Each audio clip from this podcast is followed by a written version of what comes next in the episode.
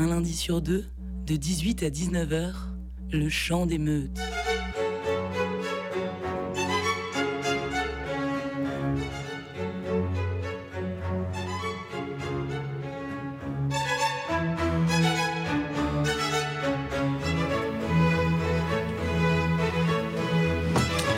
Aujourd'hui, suite et fin, épisode 2 de notre fiction sur les Gilets jaunes.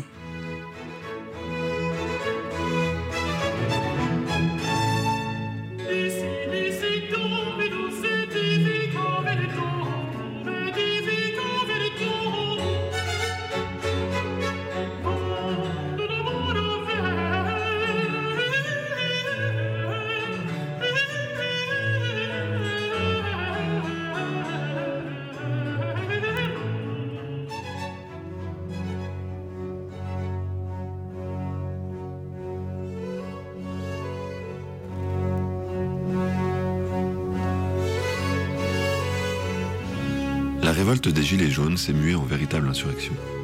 Les usines de fabrication d'armement ont été détruites, le chef de l'État a renoncé à sa fonction et la présidence reste vacante faute d'intéresser qui que ce soit.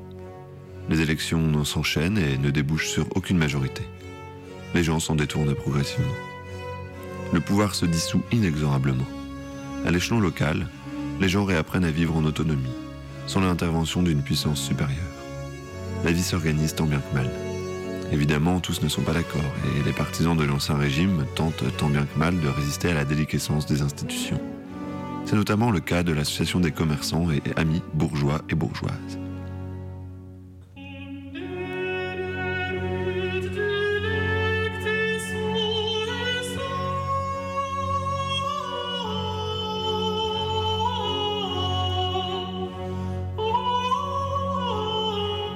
Le Conseil de sécurité de l'ONU a songé plusieurs fois à faire intervenir les casques bleus pour rétablir l'ordre. Mais la Bolivie et la Côte d'Ivoire, membres du Conseil depuis 2018 et 2019, s'y sont toujours opposés. Dans les villes où l'insurrection jaune a été la plus intense, la population tente de réorganiser la vie sur d'autres bases malgré le chaos ambiant. C'est le cas à Paris, Commercy, Nancy, mais aussi à Lyon, où le territoire s'est morcelé entre factions rivales. Reportage.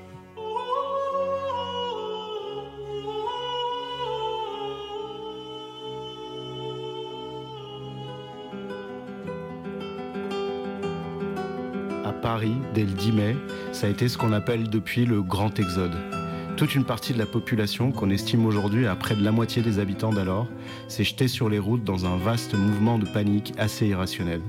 Ça a fait comme une grande sensation de vide dans la ville, et plus particulièrement dans les quartiers bourgeois. Dans l'ouest, ça a été le grand bordel autour des champs et dans ces quartiers chics qu'on avait découvert lors des manifs de décembre. Cette fois, l'Arc de Triomphe a carrément été incendié, comme les nombreux hôtels particuliers qui parsemaient le quartier. Les derniers bourgeois qui avaient essayé de s'accrocher à leurs immeubles se sont enfuis vers le bois de Boulogne, où un camp de réfugiés avait été monté à la va-vite pour les accueillir.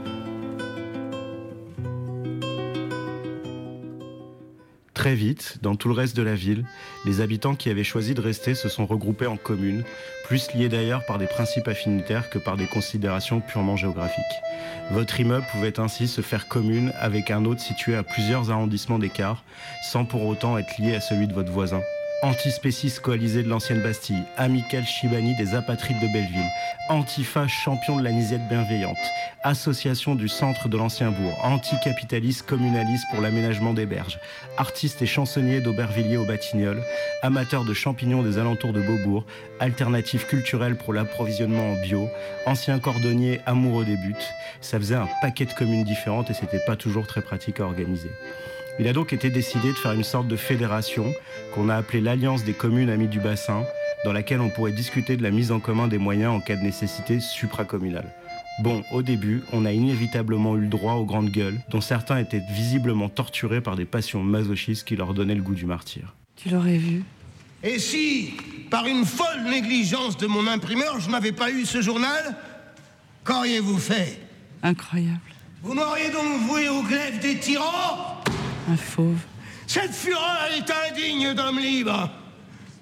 Et je ne crains rien sous le soleil Si l'acte d'accusation eût été lancé contre moi, je me brûlais la cervelle devant vous. Voilà donc le fruit de trois années de cachot et de tourments essuyés pour sauver la patrie. Voilà le fruit de mes nuits blanches, de mes travaux, des dangers que j'ai courus.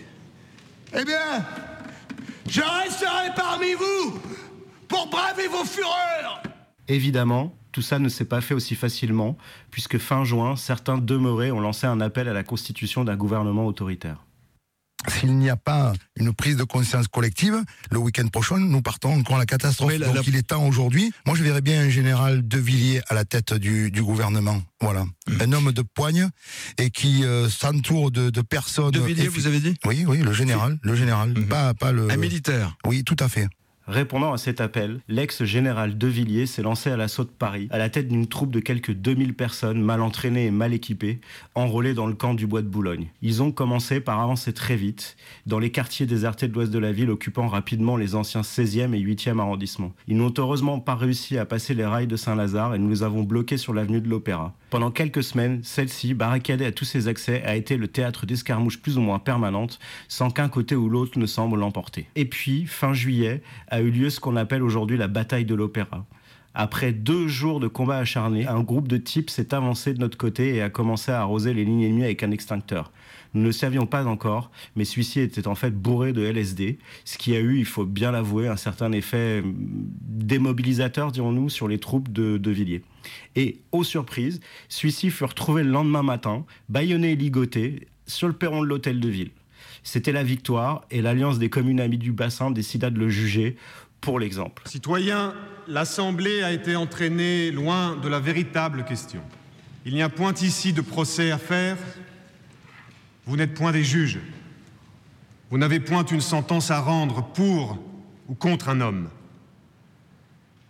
Mais une mesure de salut public à prendre, un acte de providence nationale à exercer. Le procès du tyran, c'est l'insurrection. Son jugement, c'est la chute de sa puissance. Sa peine, celle qu'exige la liberté du peuple. Les peuples ne jugent pas comme les cours judiciaires. Ils ne rendent point de sentence. Ils lancent la foudre. Ils ne condamnent pas les rois. Ils les replongent dans le néant. Je ne sais pas si les peuples lancent des foudres, mais en tout cas, ils ne bouffent pas que des éclairs. Très rapidement après le grand exode, le problème principal a quand même été de se nourrir. Les principaux flux d'échanges marchands avaient été ruinés très rapidement et les magasins avaient tous été pillés aussi. Dès la fin mai, la question commença à hanter tous ceux qui étaient restés dans la ville. Deux décisions furent donc prises.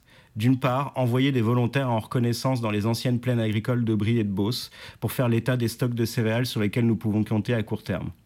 De ce côté-là, les nouvelles furent heureuses, mais tout indiquait qu'au-delà de l'été, il allait falloir commencer à se préoccuper sérieusement des modalités de reconstitution d'une production agricole digne de ce nom. D'autre part, il fut décidé de mettre en culture toutes les terres possibles à l'intérieur de Paris, squares, jardins, parcs dans un premier temps, puis ce fut carrément les trottoirs sur lesquels on enleva le goudron pour commencer à semer. Bon, on est bien d'accord? Alors on met de l'ail à la place des pommes de terre? Ouais, ouais, d'autant plus que rue Monge, il y a un trottoir plein de pommes de terre, alors ça ira comme ça. hein. Et qu'est-ce qu'on met là? Là, c'est des allées. Des allées? C'est de la place perdue, oui. Il faut des allées, sinon vous allez piétiner partout. Ouais, c'est des vieilles méthodes tout ça. Faites comme vous voulez, moi je vous dis ce que je sais. Oui, oui, bon, on garde les allées. T'as relevé le plan? Oui, oui, j'ai noté. Bon,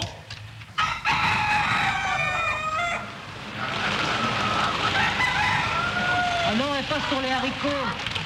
Les haricots, ça t'arrose par le pied. Si t'arroses les feuilles, ça va jaunir. Tu veux quand même pas descendre deux étages pour arroser? Fais comme tu veux. Moi, je te dis ce que je sais.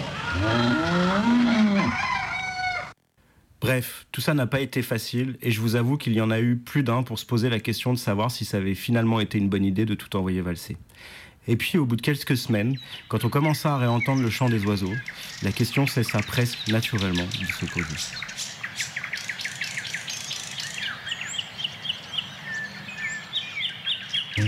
Radio Canu, la plus.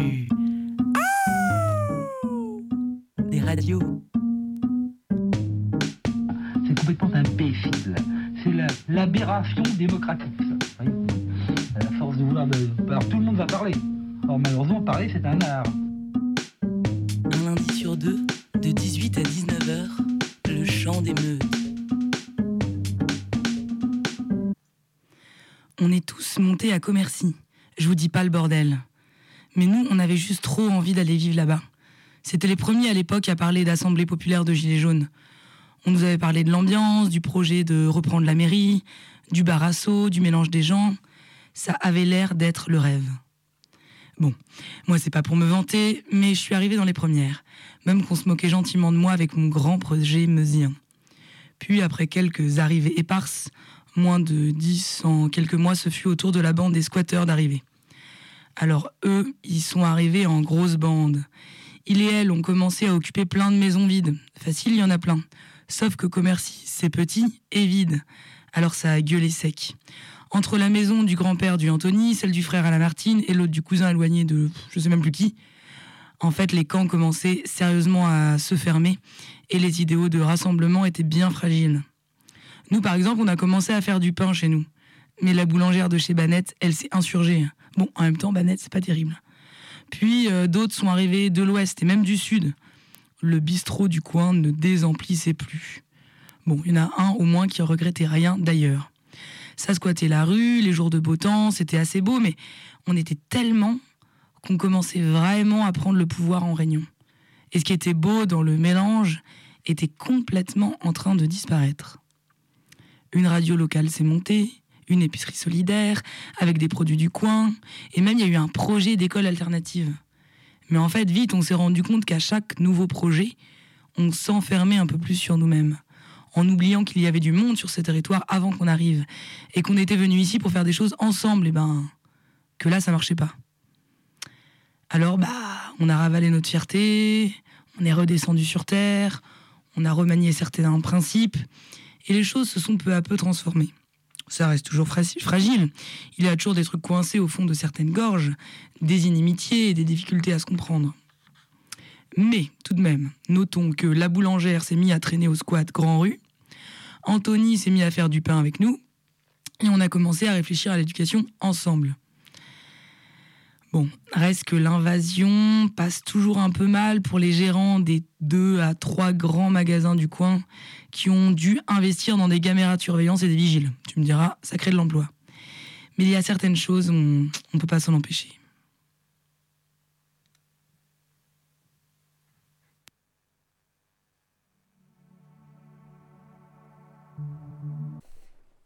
Monde est là Ouais. Tu veux commencer? Bah ouais, je crois qu'il y a eu quelques morts, quelques blessés. C'était un peu, voilà, on était un peu ambitieux, pas suffisamment nombreuses. Il n'y avait pas assez de médics? Pas assez de médics, non. Beaucoup de flics, pas assez de médics. Euh, c'est, ouais. Bah, faut dire avec tous les gens qui se shootent avec le mercurochrome, faudra arrêter parce qu'on en a plus pour soigner euh, les blessés euh, sur place. Il faudrait aussi qu'on en parle de ce point euh, drogue et. Oui, tu veux dire la chlorhexidine Oui, ouais, voilà. parce qu'il faut pas non plus. Ouais, ouais. Ouais, t'as un petit sourire, ça veut dire que t'en prends pas mal, ça De toute façon, euh, on y retournera comme d'hab. Hein. Mm, euh, C'est l'acte 326, euh, je crois, la semaine prochaine.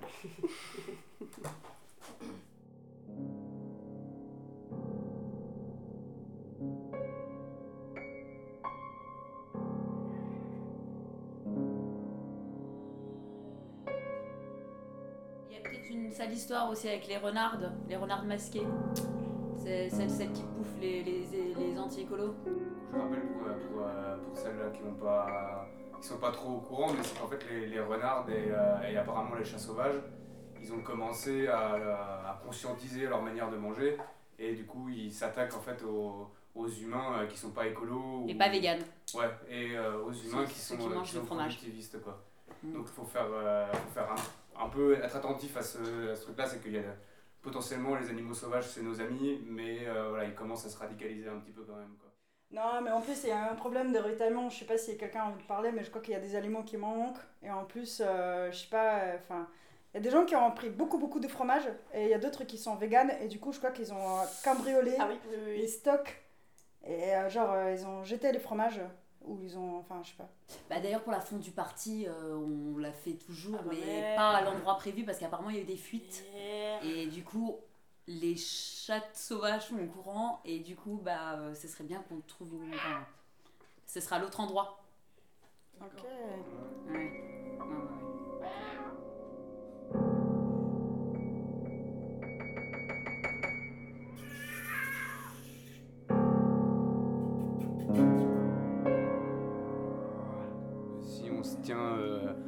Voilà, si on se tient un peu à nos principes euh, qui sont euh, d'abolir tout ce qui structurait notre pensée dans l'ancien monde, à savoir le calendrier, les horaires et tout ça, tout ce qui pouvait structurer le salariat, si on est cohérent, euh, on arrête de parler d'actes qui parlaient de semaines et en fait on fait des, des- des manifestations quand bon nous semble, des manifestations spontanées et peu importe les actes, peu importe les semaines quoi. C'est une sorte de commémoration de pourquoi on en est arrivé là. Et c'est quand même grâce aux Gilets jaunes qu'on en est arrivé là. Donc euh, si ça leur fait plaisir que ce soit l'ancien samedi, moi je suis pour qu'on continue à que ce soit l'ancien samedi. On peut pas abolir tout de l'ancien monde non plus. On peut pas tout, tout, tout abolir, y compris les actes. On peut peut-être garder les samedis, mais les placer quand on veut, pas forcément le samedi. Ah, voilà. c'est Ouais. super idée. Ouais, Bon, on pourra proposer ça. ok, on fait ça. Prochain AG, on fait ça. On propose que les samedis ce soit quand on veut. Samedi, c'est maintenant. Allez. Toujours attendu ce moment. Euh, et donc les poils et les plumes Bah, depuis qu'on on a, on a récupéré, cette, pour faire le petit point technique, on a récupéré en fait euh, l'ancienne association euh, des planeurs de France et, et donc qu'on a renommé à poil à plume, à vent et à vapeur. Et du coup, on essaye, on essaye d'autogérer en fait, d'avoir une vision de l'aéro- de l'aéronautique qui soit, qui soit autonome et non hiérarchique. Et donc pour ça, ça implique de pas avoir de recours en fait aux énergies fossiles. Et euh, du coup, on se, focalise principalement sur euh, les planeurs, sur euh, les montgolfières. On pense pouvoir faire la liaison, bah, la liaison Nancy-Pont-à-Mousson, elle est faite. En fait, le vent est assez facile pour ça. En partant de Malzéville, c'est assez simple.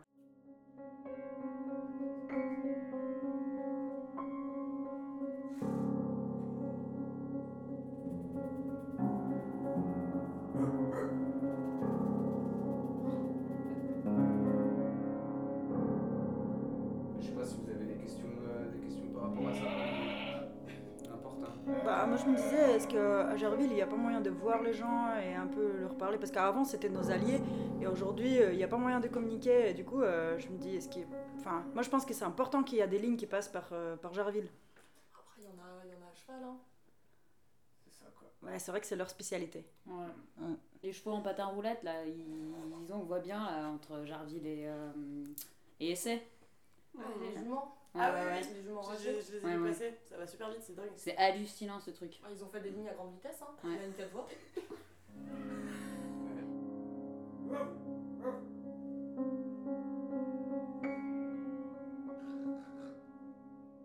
Bah, du coup, en parlant de beurre, je me dis, est-ce qu'il reste encore des déchets? Parce qu'apparemment, le projet était abandonné, mais. Qu'il est- je sais pas si c'est. Je sais pas. Moi, j'ai entendu qu'en quoi il y a quand même un, un peu de déchets. Bah justement, il y a un, un musée qui a été fait. Et apparemment, il y a des déchets Tu fais partie du projet euh, Galerie de l'Ancien Monde. euh, Ouais, c'est ça, ouais. créons, euh, créons un musée pour demain et Ouais, que- c'est qui ça. soit le musée des horreurs euh, du. C'est euh, nostalgique de l'ancien monde. Visiter le musée euh, nucléaire. Ouais. On a personne qui a jamais remonté. Ça fonctionne sur les nostalgiques de l'ancien monde en tout cas. Tout ce que je peux dire, c'est qu'il y en a eu 14 la semaine dernière, puis j'ai arrêté le projet. J'ai quelques soucis euh, d'ordre sécuritaire. Ok. Ça n'a rien à voir avec l'éthique. Non Ok, d'accord. Tu me connais Bah, Mm. moi, je pense qu'il y a quand même des gens qui sont contre ces projets, qui se mobilisent aussi. Je pense le que. projet cadavre ou le projet. Bah, les projets cadavres. C'est moi, pas, c'est Ah. pas volontaire, hein, on sait pas. Donc on les voit pas. c'est pas- euh, Bon, on en parle à la prochaine réunion. Ouais, Parce que là, c'est vraiment. Moi, je veux bien des informations. Ouais, faudrait éclaircir un peu ça quoi. On a toujours autant dans le flou. Éclaircir. Et bah, à la semaine prochaine alors. Enfin, s'il y a une semaine.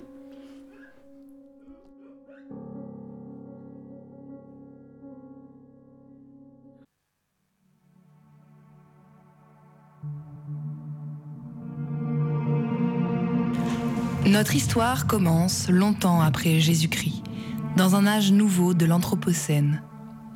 Après la débâcle de l'ordre établi, le royaume du Rhône s'organise tant bien que mal.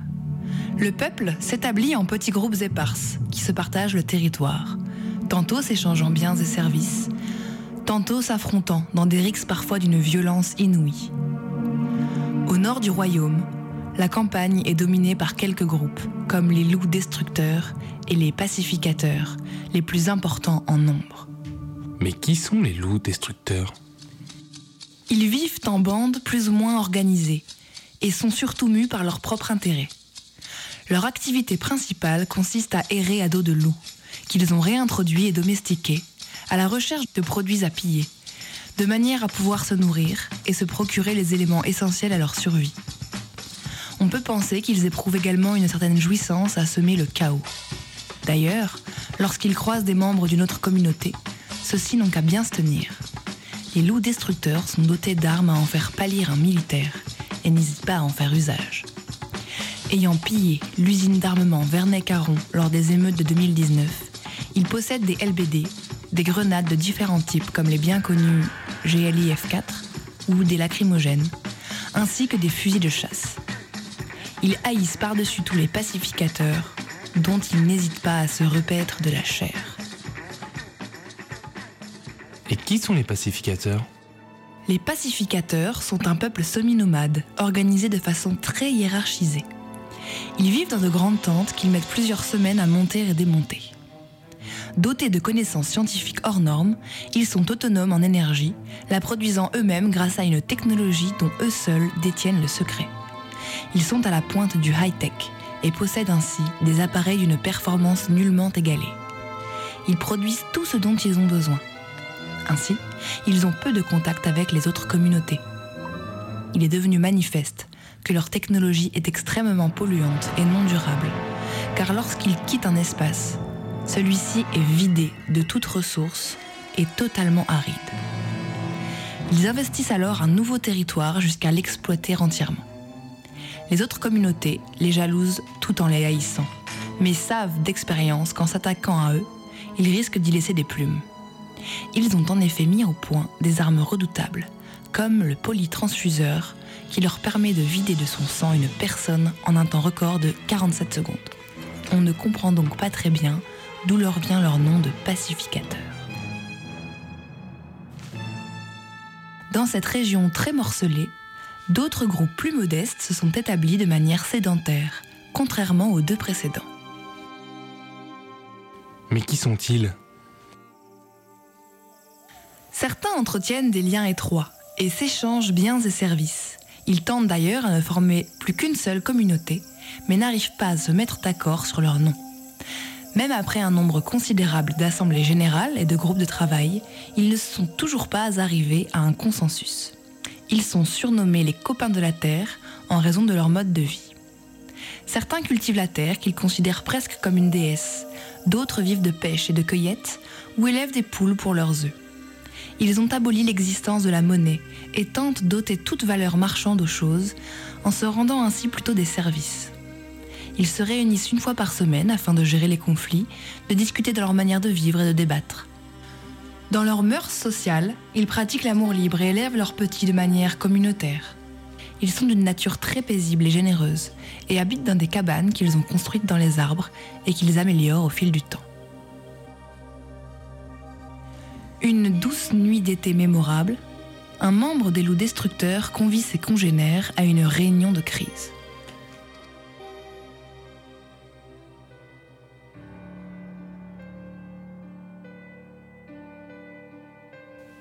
Mes amis, l'heure est grave. Nous n'avons actuellement plus rien à se mettre sous la dent, ni pour nous, ni pour Lou. On peut pas se permettre d'aller chez les copains de la Terre. Ils nous ont dépanné en quinoa et graines de chia la semaine dernière. Ouais, c'était pas mal d'ailleurs finalement. En plus, c'est gluten free. Eh, je te rappelle qu'on est les loups destructeurs. On sème feu et tempête sur notre passage. On peut pas manger des céréales. Mais en fait, euh, c'est pas vraiment des céréales, hein, tu sais. C'est plutôt des pseudo-céréales. Parce en que revanche, tu vois. ils ont d'autres trucs, comme par exemple des œufs, du poisson, de la prod quoi. Mais le quinoa est très riche en protéines, hein, tu sais. Tu peux arrêter de me couper tout le temps? Je pensais donc tenter une incursion chez les copains de la Terre et aller piller allègrement toutes leurs réserves. Le chemin sera semé d'embûches, mais c'est un sacrifice dont nous nous souviendrons longtemps. Va Bon, je m'attendais à ce que vous tentiez de me retenir un peu plus, mais je vois que la perspective de ma perte ne vous attriste pas plus que ça. Euh, je t'avoue que la perspective de se remplir la panse euh, prend le pas. Hein. Soit, j'irai.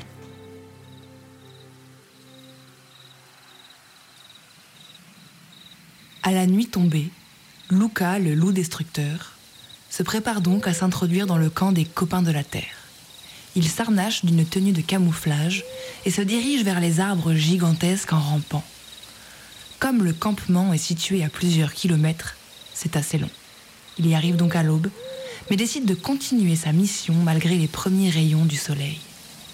À l'aide de cordes, il se hisse sur l'un des arbres et arrive sur une large plateforme au centre de laquelle se trouve une énorme cabane. Mais à peine a-t-il effleuré l'entrée du garde-manger qu'un bruit assourdissant retentit. En une fraction de seconde, il se retrouve encerclé par une dizaine d'habitants des lieux. Bah, qu'est-ce que tu fais ici à cette heure? Euh, bah, je m'étais dit que peut-être vous, vous pourriez nous, nous donner un peu de bouffe. Encore? On vous a déjà rincé la semaine dernière. Et vous voudriez pas plutôt rejoindre notre communauté, franchement? Ce serait beaucoup plus simple pour vous, vous auriez à manger tout le temps, vous seriez plus du tout obligé d'élaborer des plans machiavéliques pour nous voler ou nous mentir. Ouais, mais il faudrait travailler, se lever tôt, et puis faire des concessions, se réunir, débattre. Nous, on préfère vivre au jour le jour, comme bon nous semble. On est libre. Se lever tôt? Pas forcément. Ici, on travaille 2-3 heures par jour maxi. Et ça suffit pour produire tout ce dont on a besoin. Pour ce qui est de notre fonctionnement, bah oui, oui, on a des règles de vie, mais c'est pas parce qu'on est organisé qu'on n'est pas libre. Tu sais, philosophiquement, on est assez proches, hein. Hmm. Vu comme ça, tu instilles le doute dans mon esprit pourtant si belliqueux. Et au niveau des tâches, vous vous organisez Il ne peut terminer sa phrase. Un émissaire arrive et se présente comme membre des pacificateurs et fait une annonce fracassante. Une armée des partisans de l'ancien ordre est aux portes du royaume. Ils arrivent du nord. Nos guetteurs l'ont aperçu. Ils sont des milliers, il y a de tout. Anciens flics, GM, CRS, militaires et para. Ils vont nous écraser si on ne se ligue pas très vite contre eux. Il faut prendre les armes et nous unir contre les démons de l'ancien monde. Aux armes Aux armes Envoyez des messages à vos communautés. Dites-leur de prendre toutes les armes possibles et de venir chez nous. Nous allons d'une seule main de fer les envoyer dans les flammes d'où ils sont nés. En revanche, si nous gagnons, nous devons nous jurer de ne pas refaire les mêmes erreurs. Et c'est ce qui arrive.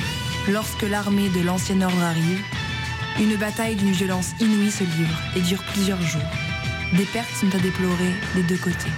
Elles sont au nombre de 5482 pour l'ancien ordre et de 3 pour les communautés nouvellement unies. Et depuis lors, celles-ci vivent toujours chacune de leur côté, mais tentent de le faire en paix, de s'associer de manière réciproquement bénéfique et de résoudre leurs conflits autrement que par la violence. Ça ne marche pas toujours, mais la plupart du temps, ça va.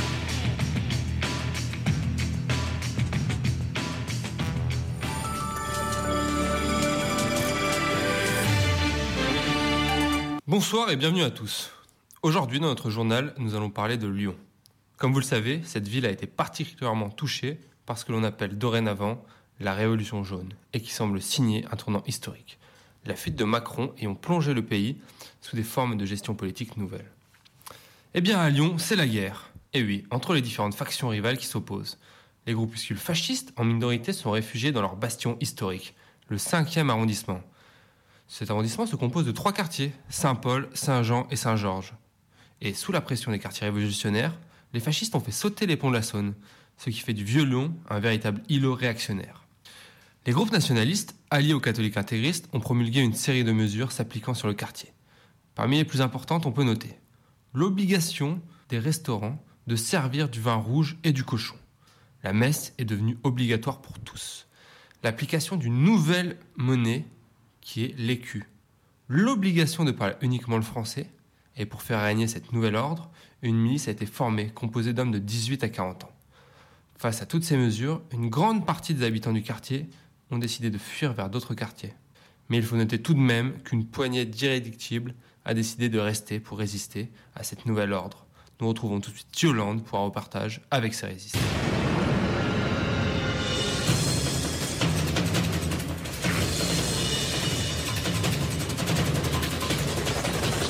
Bonsoir chers auditeurs. Je me trouve actuellement dans une traboule du Vieux-Lyon, ces passages piétons à travers des cours d'immeubles permettant de se rendre d'une rue à une autre. Certaines traboules ont aussi joué un rôle essentiel lors de l'occupation allemande pour abriter une résistance clandestine. Les résistants utilisaient ce réseau de passages couvert entre les immeubles et où la Gestapo était sûre de se perdre. Elle servait aussi de dépôt de colis. Et nous sommes aujourd'hui en compagnie de Mireille, qui vient tout juste de rejoindre ce que l'on appelle le FCFQNFC, autrement dit, le front contre les fachos qui nous font chier. Elle s'est en effet fait agresser alors qu'elle transportait une botte de coriandre, interdit comme vous le savez depuis peu, euh, car jugé trop arabisant. Ici, seul le persil est autorisé. Mireille, que vous êtes-vous dit suite à cette attaque? Eh ben, je vous retrouverai. Vous n'allez pas nous humilier longtemps. Et je sais qu'il y en a qui résistent. Eh ben, je vais les retrouver. Merci Mireille. Un témoignage touchant. Et nous retrouvons ici des habitués du jardin de Gadagne. Ces habitants se sont impliqués dans la résistance depuis que des groupes de hooligans ont pris comme QG leurs petits espaces verts. Voici leur réaction. Je demande à ces personnes qui se sont installées d'une manière illicite de partir. On est embêtés parce que euh, ils, viennent nous, ils, ils sont venus nous voler de l'eau. Les appartements sont visités euh, pendant leur, les gens sont dans l'appartement pendant leur sommeil, euh, au premier, au deuxième, au troisième étage, au rez-de-chaussée. On ne peut plus sortir le soir dans le jardin. On a peur euh, qu'il y ait euh, des gens dans le jardin. On m'a jeté des pierres sur le chien, on m'a insulté, on a essayé d'ouvrir la borne à incendie, là je les ai virés.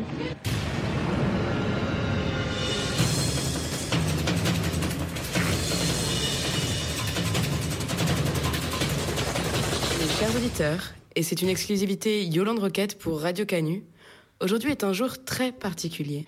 Comme vous ne le savez pas encore, celui qu'on appelle le golem, Jean-Marie Le Pen, c'est bien lui, a cassé sa pipe à l'âge de 90 ans. Nous allons donc partir, parcourir les, les rues du Vieux-Lyon et annoncer la nouvelle à ses habitants. Écoutons leur réaction. Pour moi, c'était mon Dieu. Il est toujours sur la croix. C'est un membre euh, de ma famille qui vient de disparaître. C'est terrible, c'est toute la France, on est tous en deuil. Absolument. Tout, mais pas lui. C'est un monument, c'est la tour Eiffel, ce monsieur. Mais j'espère qu'il sera enterré au Panthéon, que franchement, il le mérite. C'est notre Elvis Presley à nous. Excusez-moi. Très difficile. On l'aime, hein, on est fan. Il y a plus de fans que moi, vous allez voir tout à l'heure. Ils vont tous arriver, les fans.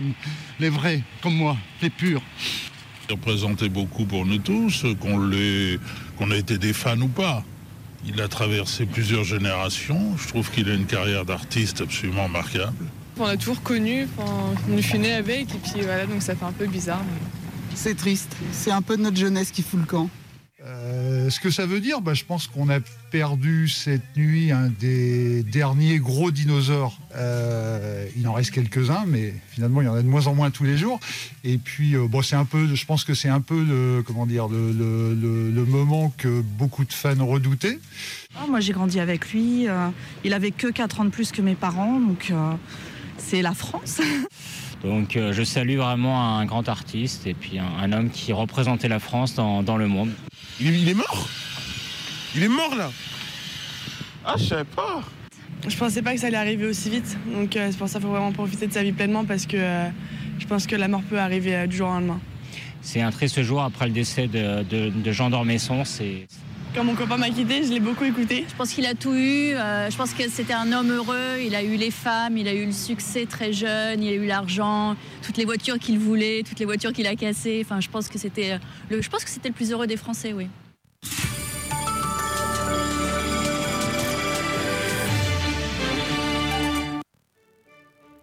Dans le quartier de la Guillotière, la commune a été proclamée. La population, métissée et populaire, organise la vie du quartier autour de la place Mazagan, autrefois promise à un vaste chantier de gentrification.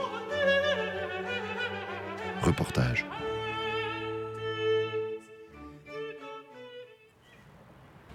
Bonjour, je m'appelle euh, Mario, j'ai 43 ans. J'habite dans le quartier de la Guillotière depuis la fin des années 90. Moi, j'ai l'impression que tout a été bouleversé euh, il y a trois ans et que c'est cette espèce de bouleversement qui continue sans cesse. Alors du coup, ça n'a rien à voir maintenant avec ce que c'était il y a trois mois, avec ce que ce sera euh, dans trois mois. C'est sûr que c'est pas toujours rassurant. On se demande bien ce que ça va devenir, mais euh, et, je sais pas, sa vie quoi. C'est ouais, c'est vivant quoi. Ouais, la commune, la commune. Ça dépend, ça dépend des moments. Ça, je vais vous dire ce qui s'est passé, c'est que au tout début, quand ils ont lancé les, enfin quand ils, voyez, je dis encore, ils, quand on a lancé.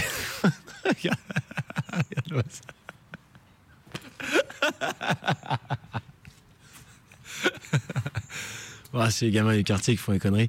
Euh, quand on a lancé euh, les assemblées, les assemblées de quartier, etc., il y avait eu des mouvements avant, d'autres mouvements. Il y avait eu euh, tout ce qui s'était passé en 2016, tout ça. Alors c'était devenu un peu une espèce de routine. euh, Après ce qui s'était passé en Espagne et puis, euh, et puis ailleurs et tout, on se disait, bon, bah, dès que ça bouge un peu, on fait des assemblées de quartier, on essaye de les faire dehors, on fait des assemblées populaires, on appelle ça populaire un peu de manière euh, performative, là, comme si euh, c'est d'un coup ça allait devenir populaire.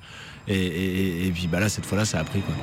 Et du coup, on s'est vraiment retrouvé là. Et puis en fait, ça a duré. Alors on y allait tous les soirs, et puis on y allait tout le temps. Et puis en fait, c'était devenu euh, toute notre vie. On a complètement arrêté le reste. Et euh, et- il y a eu ce moment un peu, euh, un peu d'âge d'or, quoi, où on s'est dit, allez, on, c'est la commune, quoi. On, on va prendre en main euh, nos vies, vivre la politique de chaque instant, etc. La réalité, c'est quand même que moi, je, sais qu'aujourd'hui, il y a des moments où juste ça m'a épuisé et en fait, j'y vais plus, quoi. Et que là où il y avait 1000 personnes dans les assemblées de quartier à la place Mazagran en, en 2019, et bah, bah aujourd'hui, on est content quand il y a 200, 300 personnes. Je crois qu'il y a une espèce d'usure quand même. Mais, euh, mais au fond, on- c'est peut-être aussi une forme de stabilité où on sait qu'on n'est plus dans l'urgence du, du bouleversement et qu'en en fait, euh, bah, il y a des choses qui ont, qui ont pris place et qu'on a un peu confiance aussi dans les autres qui vont aux assemblées. Quoi.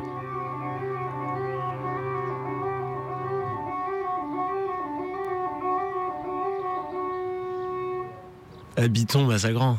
Bah, ça, fait, ça fait longtemps qu'on m'a pas parlé de ça. J'avais complètement oublié euh, Massagran.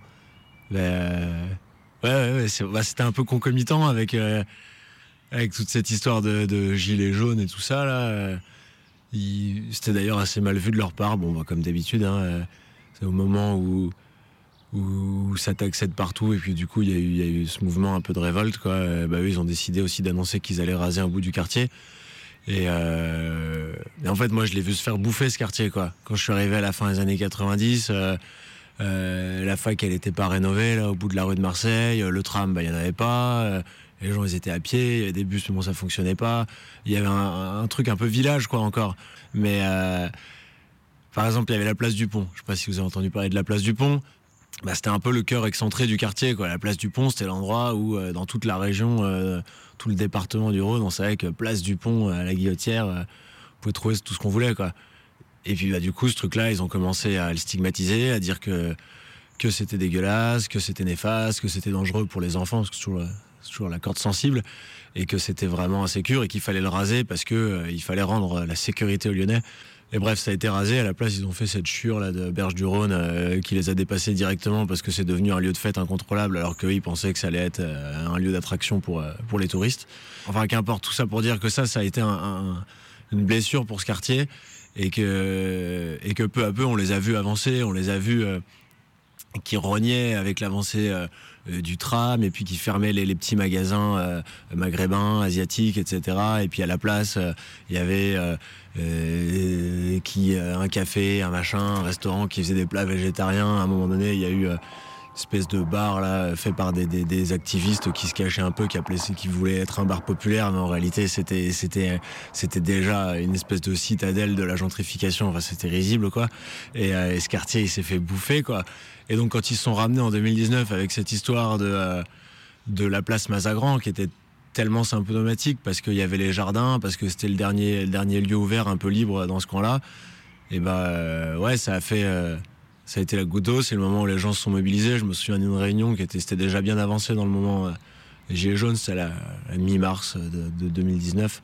Et euh, il y a eu quelques centaines de personnes là, comme ça, à l'atelier des canulars qui se sont réunis. Et puis, puis les gens ont dit de toute manière, s'ils se ramènent, on monte des barricades. Je crois qu'il y a dû quelqu'un avoir quelqu'un dans un coin qui a dit on fait une ZAD. Alors ça c'était devenu aussi une étiquette du moment qu'on fait la commune, on fait une ZAD. Et, euh, en tout cas les gens se sont sentis ensemble de se dire en fait il reste pas grand chose de, ce qu'on a aimé dans ce quartier. En fait il y a ça et, ce truc là on va le défendre quoi.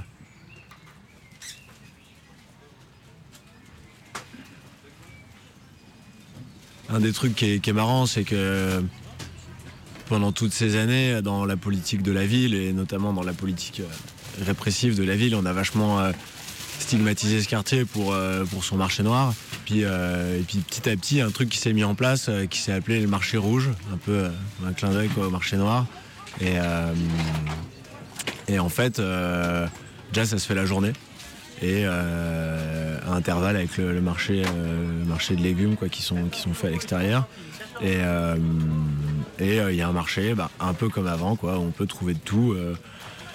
Après, euh, c'est dur à saisir en fait. De, Il y a une espèce d'émulation où les gens sont ressortis en fait. Un truc où, alors peut-être c'est le changement climatique parce que ça n'a pas encore évolué, mais euh, je me souviens à Lyon, aux années 90, euh, globalement, quand j'essaye de m'en souvenir, quoi, je me dis, ouais, c'est un truc un peu de. C'est humide, il fait gris, quoi, et puis, euh, puis chacun est chez soi, ou alors les communautés sont dans des bars différents, etc. Et là, j'ai l'impression que les gens, euh, les gens euh, vivent dehors, euh, se rencontrent, partagent. Quand il fait beau, il y a des trucs, des, espèces de, cours comme ça, improvisés. c'est marrant, moi, ça me rappelle les romans que je lisais. du début du 20e, euh, t'as la Jack London, tout ça, t'as un mec qui arrive, qui, se met, qui monte sur une caisse et puis qui commence à raconter quelque chose, et puis t'en as un autre de l'autre côté qui fait pareil, puis finalement celui qui a des choses intéressantes à dire, c'est celui qui a une audience, et puis l'autre il s'en va. Et du coup, il se passe plein de trucs dans, dans ces places. Il y a des cantines tous les soirs, tous les midis, avec, euh, avec des trucs qui sont euh, glanés par-ci par-là, plein de légumes de plus en plus qui sont faits euh, à l'extérieur, dans les campagnes, parce qu'on a essayé aussi de faire en sorte qu'il y ait plus de liens. entre la ville et la campagne, et pas juste des liens de consommation, mais que les gens aussi aillent d'un endroit à un autre selon les moments, les saisons, leurs envies, etc. Et ça, ça a quand même pas mal changé la vie, parce que comme c'est un quartier hyper, comment on aurait dit avant, multiculturel, et du coup, on, bouffe des trucs incroyables, quoi, en fonction de ce qu'il y a et en fonction de qui cuisine et de qui a envie de cuisiner avec qui. Enfin, du coup, il y a des trucs euh, assez, euh, assez incroyables qui se passent. Et puis, il y a un autre truc qui est marrant, c'est euh, sur la multiculturalité. On a un cinéma, place Mazagran, quoi. quand il fait beau, c'est en général deux fois par semaine. quoi. Il y a des projections. Alors chacun propose des films. Et euh, puis il y a des gens qui ont plus de films que d'autres. Et par exemple, il y a ce gars là qui est dans le bar dont je parlais, euh, dont je parlais tout à l'heure, là de la rue. euh, comment c'est Arnaud, euh, je sais pas, Bruno peut-être. Et, ce gars-là, là, il a lui son truc, c'est le cinéma japonais. Alors il arrête pas de foutre des noms de cinéma japonais dans le chapeau. Puis bah, forcément, c'est le tirage au sort. hein. Bah, parfois, ça tombe sur lui. Et résultat, on se fate des films japonais. Moi, je comprends rien du tout. Et ça, franchement, je suis resté hein, parfois. Mais du coup, en général, je finis par. Oh, c'est pas que je pars, c'est que je me mets, euh, je me mets un peu en retrait, quoi. Tu vois, j'aime prendre un, prendre un thé, euh, un thé avec, euh, avec les gars du coin. et puis, euh, et puis regarde ça un peu de loin en rigolant parce que je sais pas lui ça par contre ça a l'air de lui faire hyper plaisir ça le met dans des transes folles de voir ces films japonais sur grand écran avec des gens qui quelques-uns qui restent mais la plupart qui s'en vont mais lui a pas l'air de se rendre compte que les gens s'en vont enfin bref mais je crois que ça fait aussi partie du charme de ce qu'on vit tous ensemble quoi vous vous adressez à qui là dans votre euh, dans votre émission Aux gens de la Croix-Rousse. Ah, Dites-leur de descendre. On pas rester là-haut sur leur citadelle à attendre, euh, à attendre euh, l'assaut des milices toute leur vie, qui viennent nous voir un peu.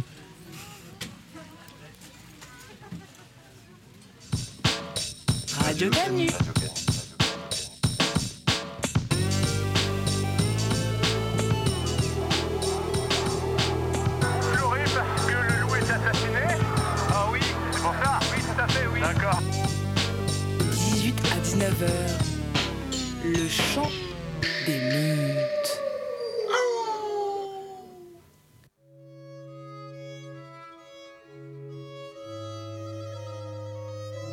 Chose pour le quartier de la Croix-Rousse, où un drapeau jaune et rouge a été érigé sur les frontons de la mairie, rappelant les plus belles heures de la révolte de Canu. Le quartier est devenu une place forte et le poste avancé de la lutte contre les conservateurs réfugiés dans le Vieux-Lyon, autour de la cathédrale Saint-Jean et de la basilique Fourvière. Dernier vestige de l'ancien monde, acculés de toutes parts, bourgeois de la cab et nationalistes de tout poil, ont fini par s'unir pour tenter de restaurer l'ordre capitaliste et sauver la nation. Les ponts de la Saône ont été coupés, faisant du Vieux-Lyon un véritable îlot réactionnaire. Reportage.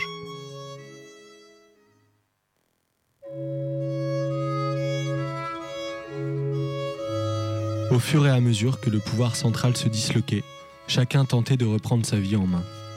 Celle-ci s'organisait désormais à l'échelle des individus, du quartier tout au plus, Il fallait répondre à l'urgence de la situation, sans céder au désespoir de la seule survie. Tout redevenait possible. Ainsi, la colline de la Croix-Rousse était devenue une sorte d'îlot utopique. À la suite de l'effondrement général du régime, du gouvernement national à la municipalité, les habitants les plus riches du quartier avaient fui vers les campagnes ou les autres parties de la ville, craignant les violences et les pénuries. Beaucoup avaient choisi de rester. Certains avaient même émigré depuis d'autres quartiers vers la Croix-Rousse. Dans un premier temps, il avait fallu se défendre face aux autres milices. Le quartier avait alors retrouvé sa fièvre d'antan. Les trois pr- principaux points d'accès à la colline, depuis la presqu'île, avaient été barricadés. La montée de la Grande Côte, la montée Saint-Sébastien et celle du Jardin des Pentes étaient férocement gardées. Les ponts sur le Rhône et la Saône avaient été détruits et le tunnel muré. La principale menace venait du Vieux-Lyon, de l'autre côté de la Saône, territoire des ligues fascistes. Au début, les raids s'étaient multipliés, souvent la nuit, à bord d'embarcations légères. Mais la Croix-Rousse, avec ses ruelles escarpées et ses dédales de traboules, faisait office de citadelle imprenable. Et puis, une fois la défense assurée, il avait fallu organiser la vie à l'intérieur du quartier. Globalement, la composition sociale était restée la même que par le passé, en plus affinée peut-être. Les franges les plus réactionnaires étaient parties vers des terres moins hostiles, le Vieux-Lyon, la Presqu'île ou le quartier de la Tête d'Or. La population restante était mixte et métissée. On croisait ça et là des bobos endurcis, des groupes d'ultra-antifascistes ou encore des jeunes amateurs de culture urbaine. De nombreux ouvriers et artisans étaient venus s'établir à la Croix-Rousse. On ne comptait plus les maçons, charpentiers ou autres travailleurs du bâtiment venus s'installer dans les bâtiments laissés vides. Les livreurs, à vélo ou à scooter, avaient aussi établi leur quartier ici, place Colbert.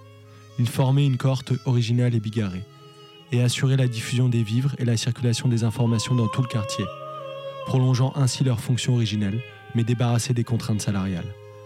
Car il fallait bien continuer à vivre, et peut-être même mieux vivre. Dès le début, la question alimentaire avait été cruciale. Heureusement, le réseau de ravitaillement mis en place avant le grand effondrement avait tenu bon. Une fois par mois, plusieurs tonnes de fruits et légumes étaient acheminées depuis les campagnes alentours jusqu'à l'église abandonnée de la rue Néré qui servait de lieu de stockage.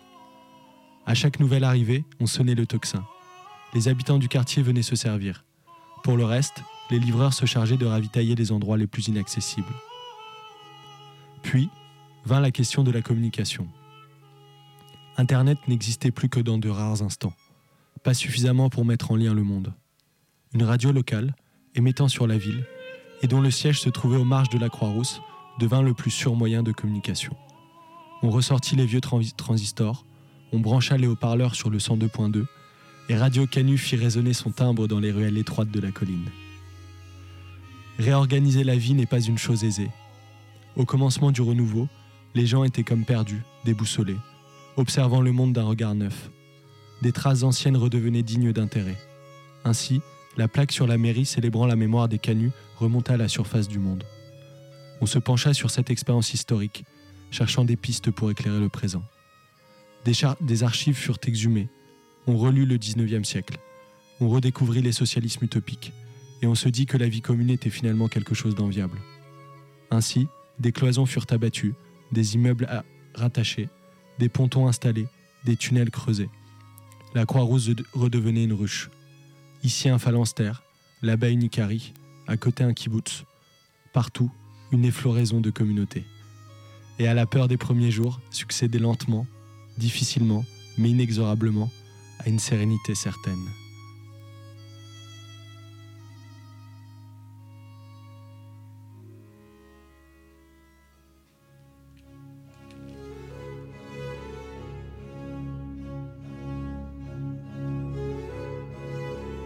À Fézin, dans la périphérie lyonnaise, le contrôle de la raffinerie est devenu un enjeu de taille pour de nombreuses bandes. Depuis l'arrêt de l'extraction française de pétrole, l'essence se vend à prix d'or sur le marché noir. Et les raffineries possèdent des stocks secrets censés ravitailler l'armée en cas de crise. Reste de l'armée nationale, bikers et syndicalistes se livrent une guerre sans merci pour le contrôle de ces stocks.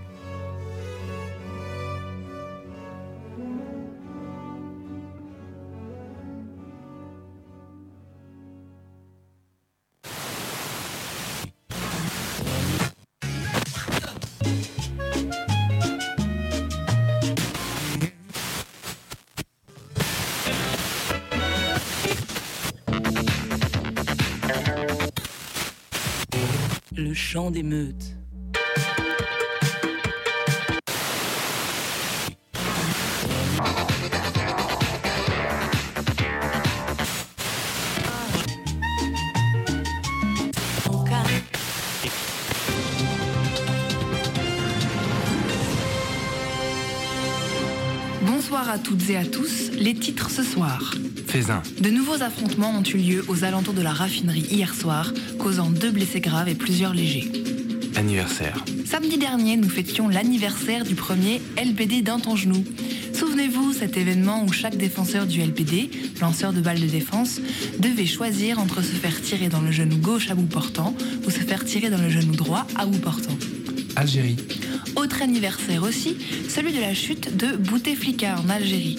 Rétrospective sur cette année 2019 où les Algériennes et Algériens ont fait tomber le régime. Sport. Le Paris Saint-Germain, encore une fois éliminé de la Ligue des Champions. Après avoir gagné 14-0 en match aller, il s'incline 15-0 au retour. Technologie. iPhone 26. Les banques proposent des prêts à taux variable pour son achat. Les services de renseignement vont eux aussi faire un geste pour que tout le monde puisse le posséder.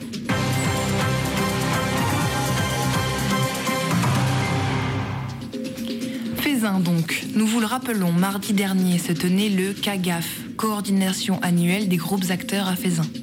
Seul moment de l'année où les groupes opposés sur la question de l'essence se retrouvent et discutent dans un climat tendu, mais de paix. Et comme chaque année, les discussions sont tendues entre la MER, la milice écologiste radicale, qui garde les réserves de carburant de la raffinerie, et les membres du GEAD, groupe écologiste au diesel. Les négociations n'ont pu aboutir à une meilleure circulation du carburant qui, je vous le rappelle pour l'instant, ne transite que par le marché noir.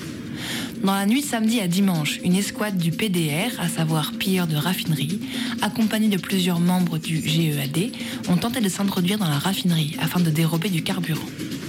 L'opération a été un échec et la milice détient toujours deux membres du PDR et un du GEAD. Ils menacent de les réduire au compost.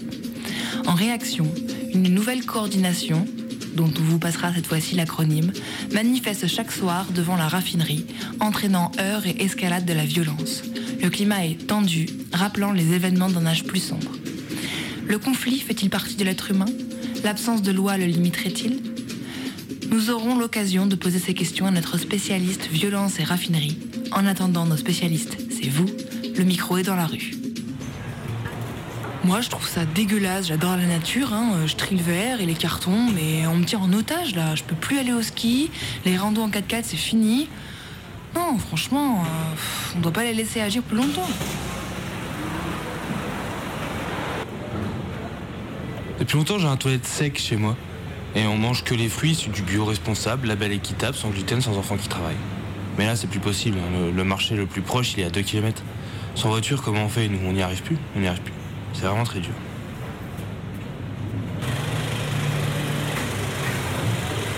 Moi, je suis bien content qu'il n'y ait plus d'essence. Alors, fera les pâtes à ces bobos. Ça gueule si on prend pas le café Max Havelaar, mais quand on veut mettre en commun les moyens de production, alors là, il n'y a plus personne. hein. Ceux qui gueulent, je suis sûr, ils voudraient que Macron revienne pour remettre de l'ordre là-dedans. On sait de quel côté ils étaient en 2019, ceux-là. Vous l'aurez bien compris, le calme n'est pas prêt de revenir à Faisin.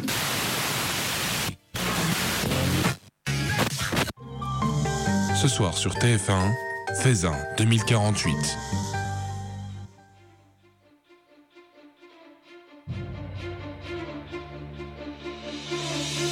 Depuis de nombreuses années, nous contrôlons la raffinerie. L'essence ne veut plus être utilisée.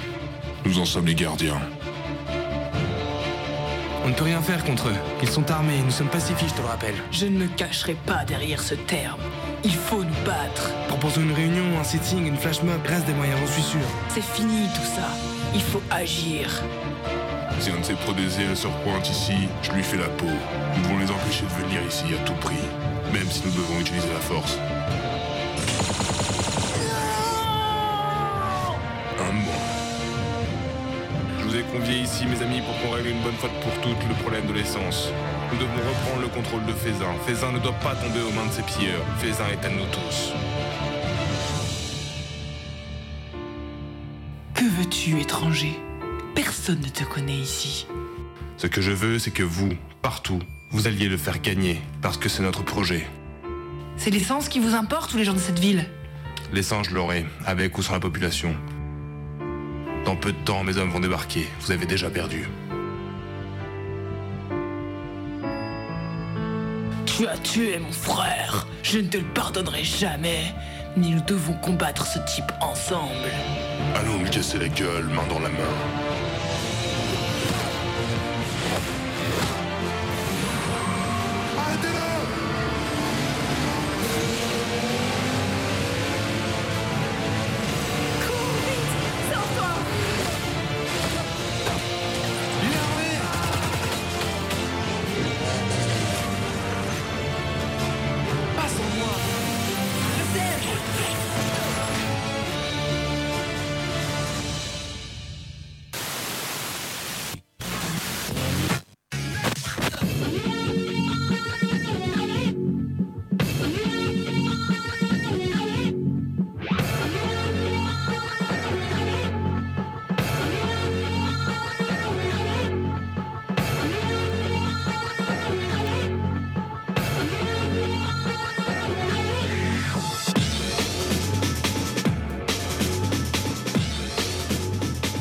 voilà, c'est la fin de notre fiction jaune en deux parties. On espère que ça vous a plu et on se retrouve dans deux semaines pour une nouvelle émission.